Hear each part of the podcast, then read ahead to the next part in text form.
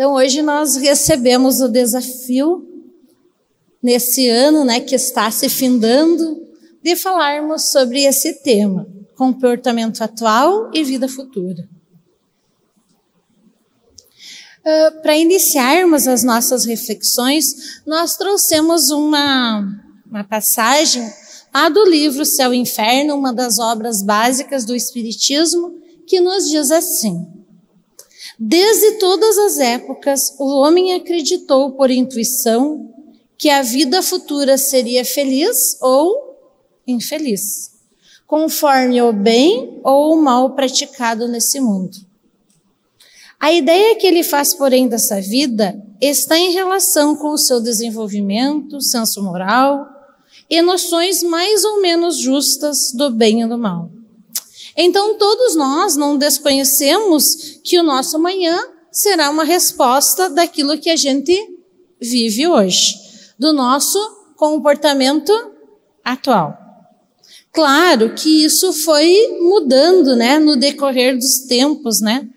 Desde a ideia, né, que nós tínhamos de que a gente ia para o céu ou para o inferno, né, como antigamente se acreditava, né, até hoje, né, quando nós temos, por exemplo, na doutrina espírita, o consolo, da possibilidade que nós temos das infinitas reencarnações que nós precisamos, então, para reparar os nossos erros.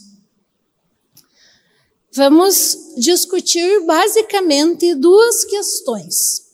A primeira seria quais as consequências do nosso comportamento atual sobre a nossa situação na vida futura. Então vamos tentar entender através das obras básicas da literatura espírita, né? Vamos usar aqui também o Código Penal da Vida Futura, que também está lá no livro Céu e o Inferno, para nós entender, né, quais seriam essas consequências das nossas atitudes sobre a nossa vida futura. E depois, no segundo momento, é claro, nós temos que pensar o que, que a gente pode fazer, né? que podemos fazer desde agora para evitarmos o sofrimento futuro e buscarmos a nossa felicidade que todos nós almejamos. Então, lá no céu e inferno nos diz que a alma ou o espírito sofre na vida espiritual as consequências das suas imperfeições, daquilo que ela não se libertou ainda na vida corporal. Seu estado de feliz ou infeliz, né? Depende então desse grau de depuração e de superação das nossas imperfeições. Ainda os Espíritos nos afirmam que está em nossas mãos essa felicidade. Nós que vamos construir essa felicidade. Vamos vivenciar o que vamos vivenciar quando desencarnarmos na vida futura o estado de sofrimento ou de felicidade está em nossas mãos. Olha só que desafio, né?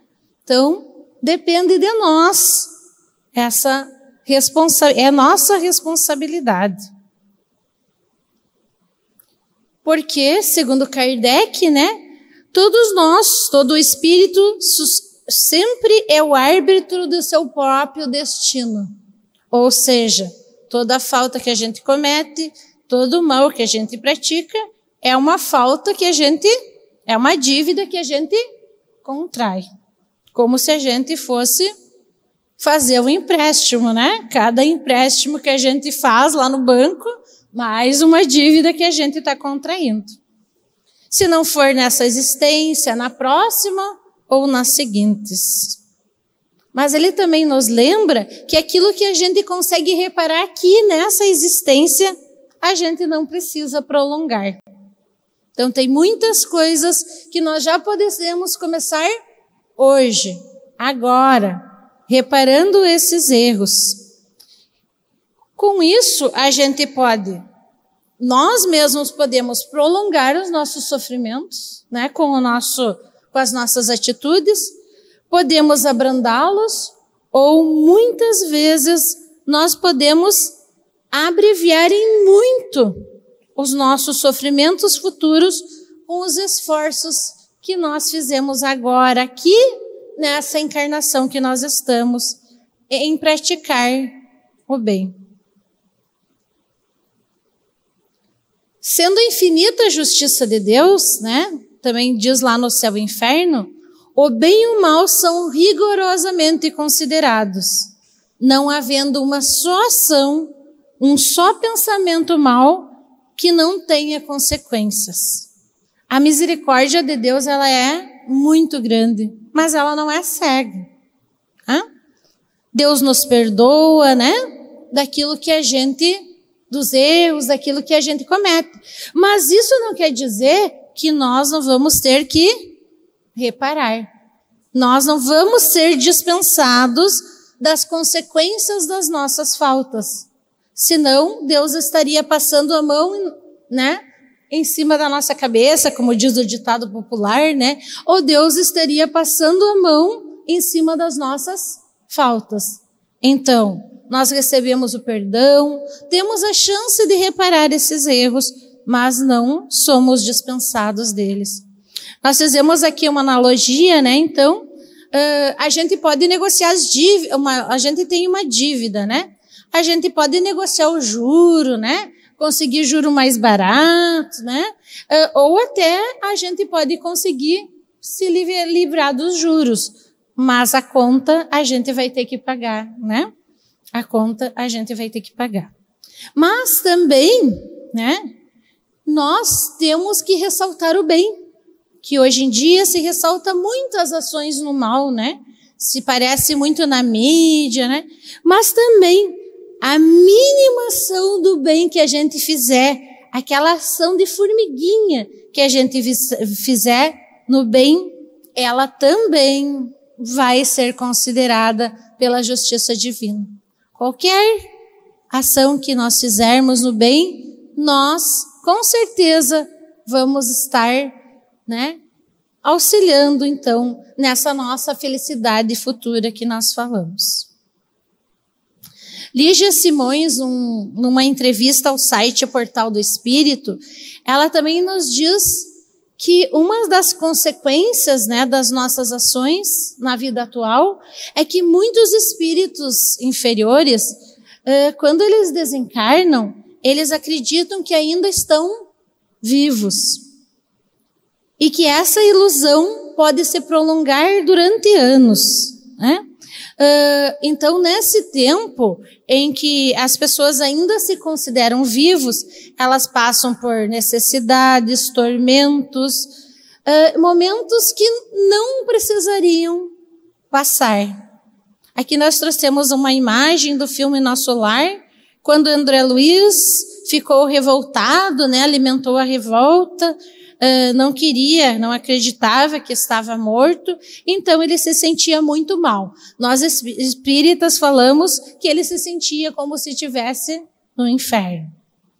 Então, uh, esse é um dos exemplos. Nós vamos agora, então, estudar alguns exemplos assim para a gente pensar de como a vida atual pode influenciar na nossa vida futura.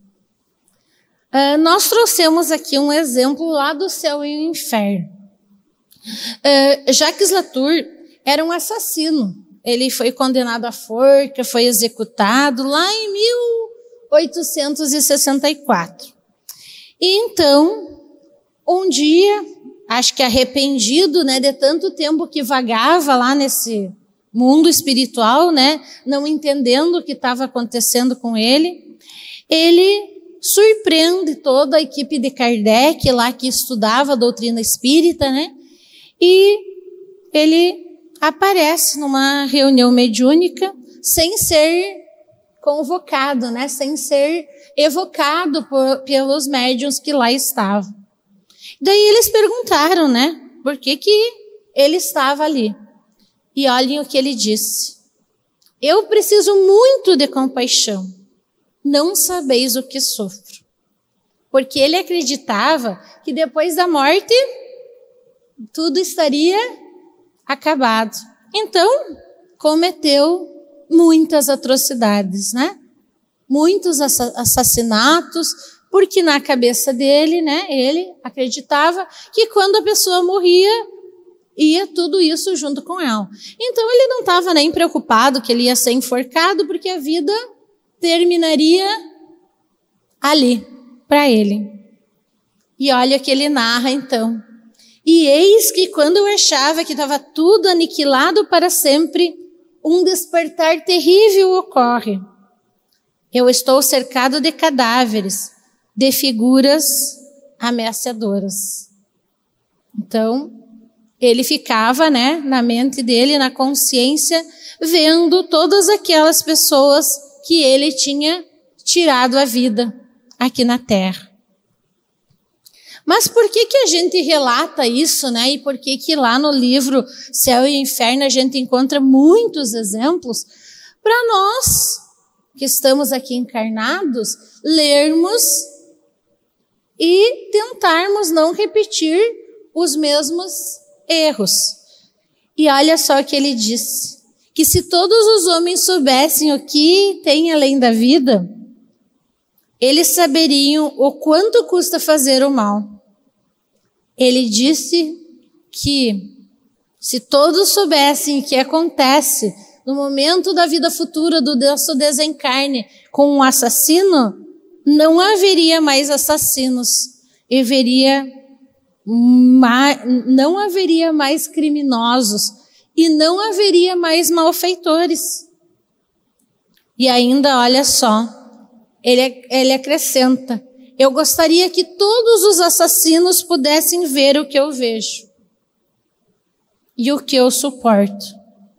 Então, a gente estuda, né, que um criminoso vive, vivencia grandes padecimentos na vida futura com relação, né, devido ao seu comportamento, né, digamos que nessa vida atual. Ele vê suas vítimas, fica revendo mentalmente, porque a sua consciência desperta, né, no momento do desencarne, e então ele fica vendo mentalmente, né, as maldades que ele fez. Mas não nos esqueçamos que Deus é justo e que nem mesmo uma pessoa infeliz como essa aqui, né, do nosso exemplo, ele deixa de receber o auxílio divino. Não existe o inferno para sempre, né, como acreditávamos. Então, essas, essas pessoas que cometem erros terão a chance, né, de muitas encarnações, de novas oportunidades para repararem os erros que aqui cometeram. Aqui também a gente poderia dizer uh, que se todos os suicidas soubessem que esse comportamento na vida atual pode provocar para eles na vida futura, com certeza nós não teríamos esses altos índices, né, de suicídio que a gente tem no nosso país, no mundo, né?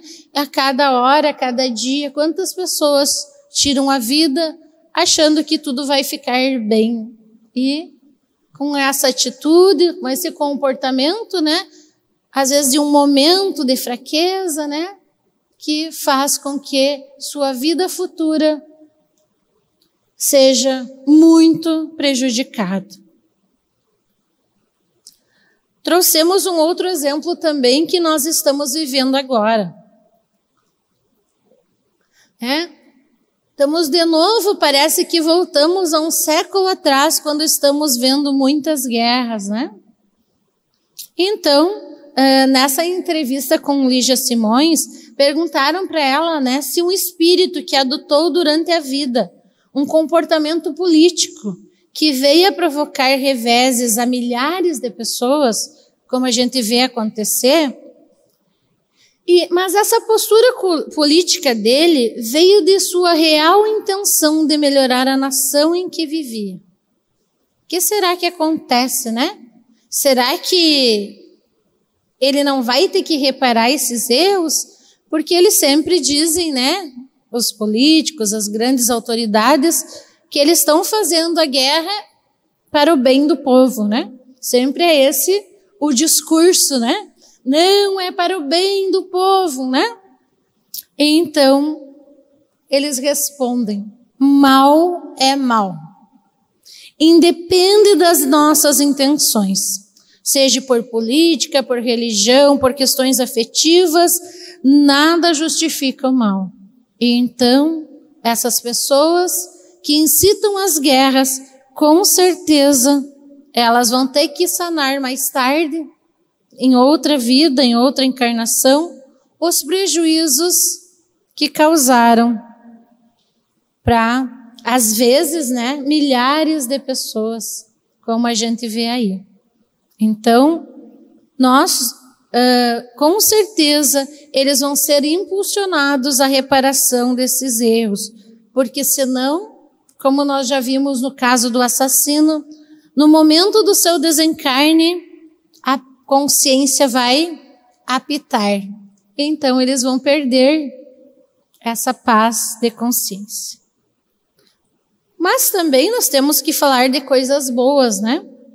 Nós trouxemos também aqui a história de Francis Banks, que era uma freira lá na África do Sul. Uh, também é narrado esse fato lá no livro Céu e Inferno. Espíritos felizes.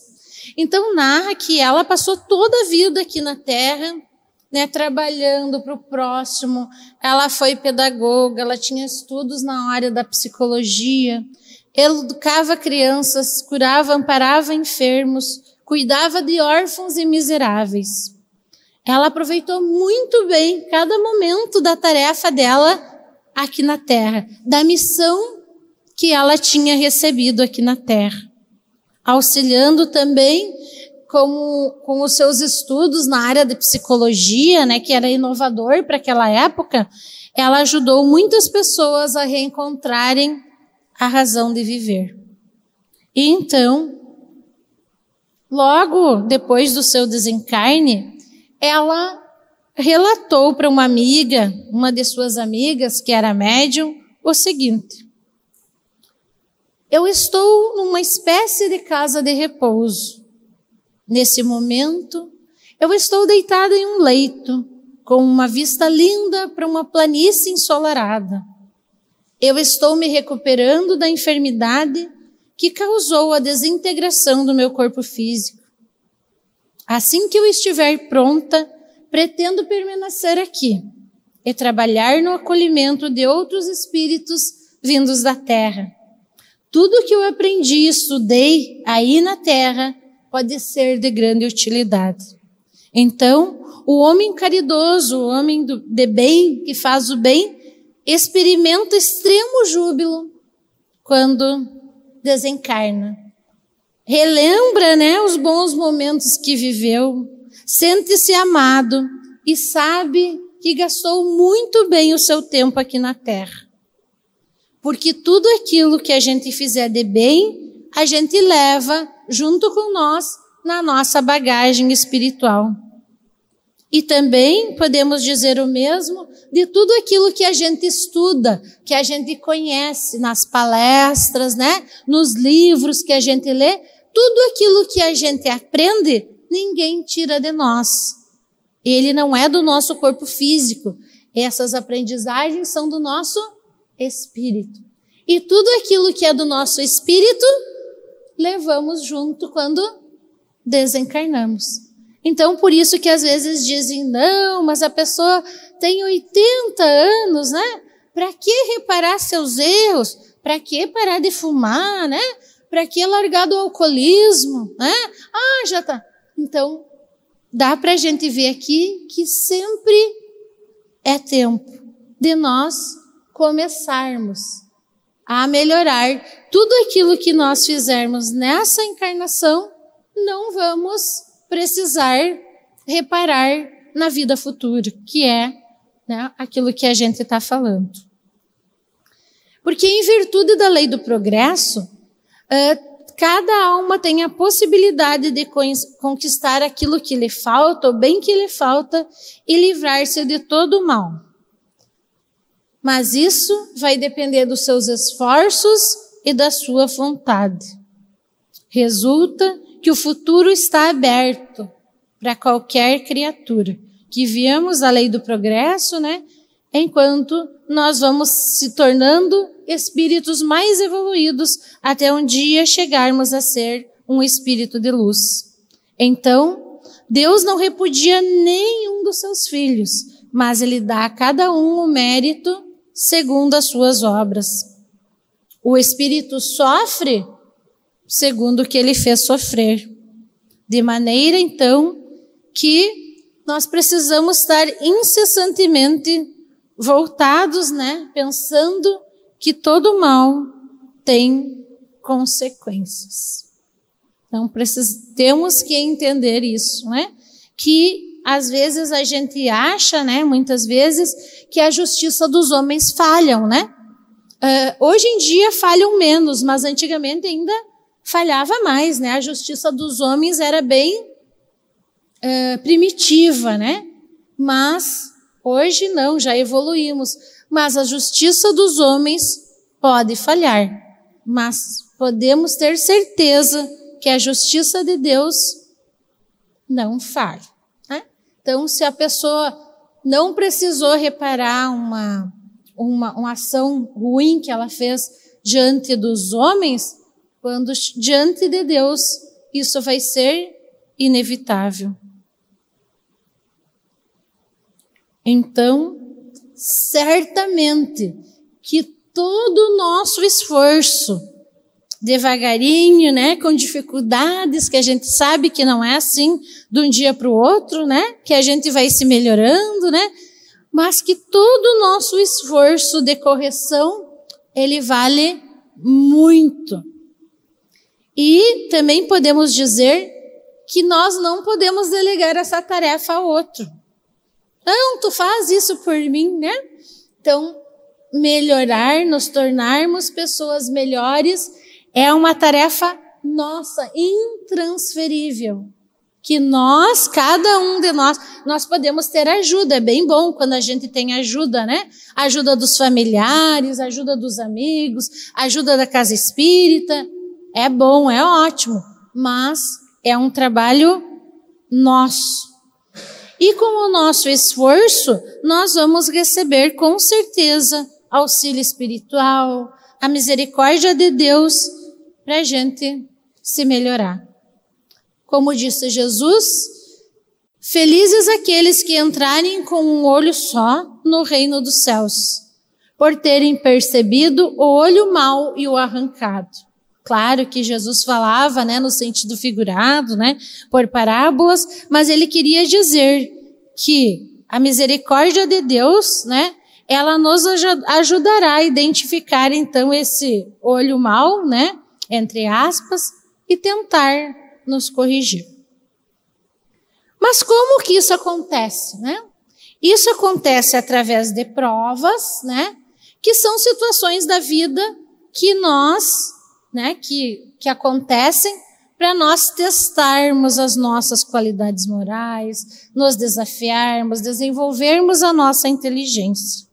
As provas são experiências requeridas ou aceitas por nós, que nós escolhemos ou aceitamos quando estamos ainda, quando estamos ainda lá no mundo espiritual, que tem por objetivo proporcionar o nosso progresso espiritual. Então, quando nós viemos para cá, né, como na escola a gente estuda, né, mas a gente precisa passar pelas provas para ver se a gente pode continuar os nossos estudos. Podemos passar então pela prova da paciência, da tolerância, da fé, da perseverança e assim muitas outras, né? Para nós podermos, então, através dessas provas, irmos desenvolvendo as nossas virtudes se a gente vai ser vencedor ou não, né? Vai depender, como nós já falamos, do nosso esforço. Mas também nós podemos trabalhar os nossos erros de vidas passadas, de vidas anteriores, dessa existência, através de expiações. O que, que são expiações? São situações de vida que a gente precisa passar para reparar erros que a gente cometeu no passado. E ao mesmo tempo, né, nos desenvolvermos, evoluirmos, suportarmos esses momentos. Então, a gente pode falar assim, que se a gente comete um delito, né, aqui na vida atual, a gente pode ser preso, né? Pode ser detido por um tempo para cumprir lá a nossa pena. E da mesma forma, né, a reencarnação, o nosso espírito fica preso aqui no nosso corpo físico, né? Para ele, então, reparar os erros, né? Uh, para que que para que que Deus, né, que é a espiritualidade, para que que a gente precisa então passar por expiações? Para a gente se desagradar dos nossos erros, dos nossos vícios e a gente se modificar. A gente vê muitos exemplos aí na literatura espírita, por exemplo, né? Uh, uma pessoa que comete suicídio por várias encarnações, né? Uh, no caso da Ivone do Amaral Pereira, que é uma escritora espírita, ela cometeu suicídio por várias encarnações, todas elas por desajustes nas questões amorosas, né, nas questões afetivas. Então, na última encarnação, ela não se casou, não teve filhos, não teve família, para, né, vencer, né, esse, esse esse vício, né, que ela tinha de por qualquer situação intempestiva de desagrado, então ela ela tirava a sua vida. Mas agora nós temos que pensar na segunda parte da nossa segunda pergunta, né? Já falamos, né, o que que acontece, quais as consequências, né, do nosso comportamento atual na nossa vida futura. Mas o que que a gente pode fazer desde hoje, desde agora, né, para a gente evitarmos sofrimentos futuros, uh, sofrimentos e buscarmos então a tão almejada felicidade futura. Uh, a Lígia Simões, também na entrevista ao site o Portal do Espírito, nos diz que em primeiro lugar está o autoconhecimento, que nos permitirá comparar o nosso procedimento com os preceitos de Jesus, das leis de Deus. Ou seja, perceber que a gente errou, né? A gente aprender, né, nós mesmos a perceber nossos erros, nossas atitudes erradas, nossos comportamentos errados e buscar novos paradigmas. Não adianta nós mentir aqui, né? Porque todos nós sabemos que isso é um trabalho bem lento, bem difícil, né? E que é aos pouquinhos, né? Que a gente vai se conhecendo e vai aprendendo, né? A identificar atitudes, comportamentos que a gente pode melhorar. Que nos ajudarão muito, né? Que farão muito bem para o nosso futuro. Outra coisa, né, que nos ajuda, né, a buscar a felicidade futura é a nossa consciência tranquila. Mas o que que, como é que a gente pode definir consciência tranquila, né? É um sentimento de dever cumprido, né? Então, né, diante, né, das dificuldades da vida, tem muitas coisas que a gente não pode modificar, né, que a gente tem que passar. Mas a gente tem que dar o nosso melhor. Fazer o melhor que a gente pode, para a gente ficar então com a sensação de dever cumprido. É, tem uma receita, assim, para a gente né, praticar, né? Sempre que a gente está com uma dúvida na nossa consciência, né?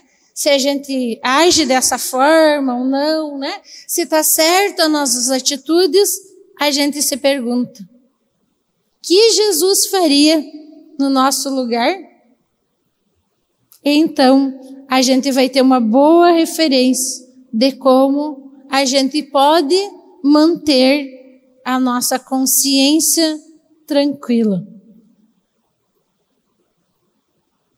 É, trouxemos uma, um outro conselho, entre aspas, né? Que a gente tem que aproveitar da melhor maneira possível essa existência para nós ir preparando a nossa bagagem, as nossas malas. Né? Quando a gente vai, vai fazer uma viagem longa, né? A gente já começa bem antes, né? Arrumar as malas para não esquecer de nada organiza, né, lá, o que, que tem que levar, a gente pesquisa se a gente vai para um lugar, se vai estar tá frio, se vai estar tá calor, né, o que, que a gente precisa levar. Mas e o que, que a gente leva nessa bagagem, então, é, que a gente leva quando a gente deixa aqui na deixa essa encarnação? Tudo que é virtuoso, tudo que nos ajuda a evoluir, a gente pode colocar na nossa bagagem compaixão com o outro, perdão das ofensas, as amizades que a gente constrói aqui na terra, as verdadeiras amizades, né? Os amores conquistados. E então, os estudos, como a gente já falou, que a gente faz, tudo isso a gente vai colocando na nossa bagagem. E a nossa realidade na vida futura vai isso vai nos ajudar muito. Como se a gente fosse chegar num lugar desconhecido, né? E agora? Não, eu já levo junto algumas coisas na nossa bagagem. A nossa religião, tudo aquilo que a gente aprende, né? Na nossa religião, com a nossa fé, vai nos preparando. Porque não podemos fingir que a morte com certeza é uma fatalidade, que um dia vai chegar na nossa vida, né, o desencarne, né, nessa encarnação. Então, sempre é tempo, né, do nosso comportamento atual de nós irmos preparando a nossa bagagem. Também colocamos aqui que é bem importante para a nossa vida futura nós cuidarmos do nosso corpo físico. Tomar água, fazer exercícios, cuidar da alimentação, né? Tem, hoje em dia temos muitas coisas que fazem mal à saúde, que são tóxicas para o nosso corpo, que a gente sabe. E a gente, ninguém vai dizer que a gente não vai consumi-las, né? Mas o, a questão, né, do bom senso, né? Da moderação que a gente está falando aqui, né? Também né, encontramos aí na, nas leituras que fizemos esse recadinho, né? Que é preciso que respeitarmos o limite do cuidado estético com o corpo para não sermos considerados suicidas. A gente sabe, né, que a indústria, o apelo pela estética é hoje em dia muito forte, né? Não, uh, novamente, não estamos dizendo que a gente não se cuide, que não faça procedimentos estéticos, mas estamos falando do exagero, né? Tem pessoas que colocam a própria vida em risco, né? Muitas vezes, por um procedimento estético, de, que muitas vezes não é nem necessário. uh, não poderia faltar, com certeza, né, na nossa bagagem, né, uh, do nosso comportamento atual para a nossa vida futura, a gente buscar o trabalho constante no bem. Por, né, porque essa ação é capaz de nos impulsionar para frente. Seja ela a caridade material, né? Uh, agora estamos numa época, né, de que a gente ouve nas conversas, na mídia, né? Doação de alimentos, né? Nós mesmos estamos arrecadando aqui para as famílias assistidas, uh, doação de brinquedos para as crianças, né? É uma época que convida para nós iniciarmos, né? Também essa ideia de fazermos alguma ação no bem. Quando a gente faz o bem, quando a gente faz um trabalho voluntário, quando a gente ajuda alguém, a gente esquece um pouco das nossas sombras, das nossas dificuldades, né? E aí, normalmente a gente entende que os nossos problemas não são maiores que o do outro. Que sempre a gente quer olhar né? Ah, não, mas o outro, né, tem menos dificuldade. Quando a gente se enganja em alguma atividade no bem, alguma, a gente vai ver o quanto tem muitas pessoas que passam por dificuldades bem piores do que as nossas. Então, a ação no bem está, né, na nossa lista de situações que a gente pode e deve fazer para pensando então na nossa vida futura. Porque Kardec nos disse lá no Evangelho segundo o Espiritismo: Devei-vos devei considerar-vos felizes por sofrer, porque as vossas dores nesse mundo são as dívidas de vossas faltas passadas. E essas dores, essas situações que nós passamos aqui na Terra, se suportadas pacientemente, nos poupam séculos de sofrimento na vida futura. Jesus, desde sempre, já nos ensinou que a reencarnação é o caminho para o progresso. Então é bem difícil de a gente entender isso, né? Mas as provas são uma aposta no nosso futuro, um, como se fosse um teste de admissão para uma nova experiência ou para boas experiências, experiências felizes. Uh, trouxemos um exemplo, porque nos exemplos assim a gente sempre entende melhor, né? Uh, do Emmanuel na psicografia de Chico Xavier. Se a gente conviver com familiares doentes ou perturbados, abençoa-os, assista-os com bondade e tolerância, indagando de ti mesmo se não estarás ao lado daqueles mesmos irmãos que em vidas passadas terás atingido as sombras da doença e dos desequilíbrios. Quem garante, né? Que uma dessas pessoas que a gente precisa conviver, as pessoas difíceis que a gente chama, ou as doenças, não foi um desafeto de vidas passadas, alguém que a gente prejudicou em outras vidas. Então, podemos concluir que todo homem pode corrigir as suas imperfeições pela sua própria vontade. Pode poupar-se com certeza dos males que delas decorrem e assegurar a sua felicidade futura. Porque Deus sempre deixa essa porta aberta do culpado, né, do, do criminoso, para que ele retorne para o caminho certo do bem.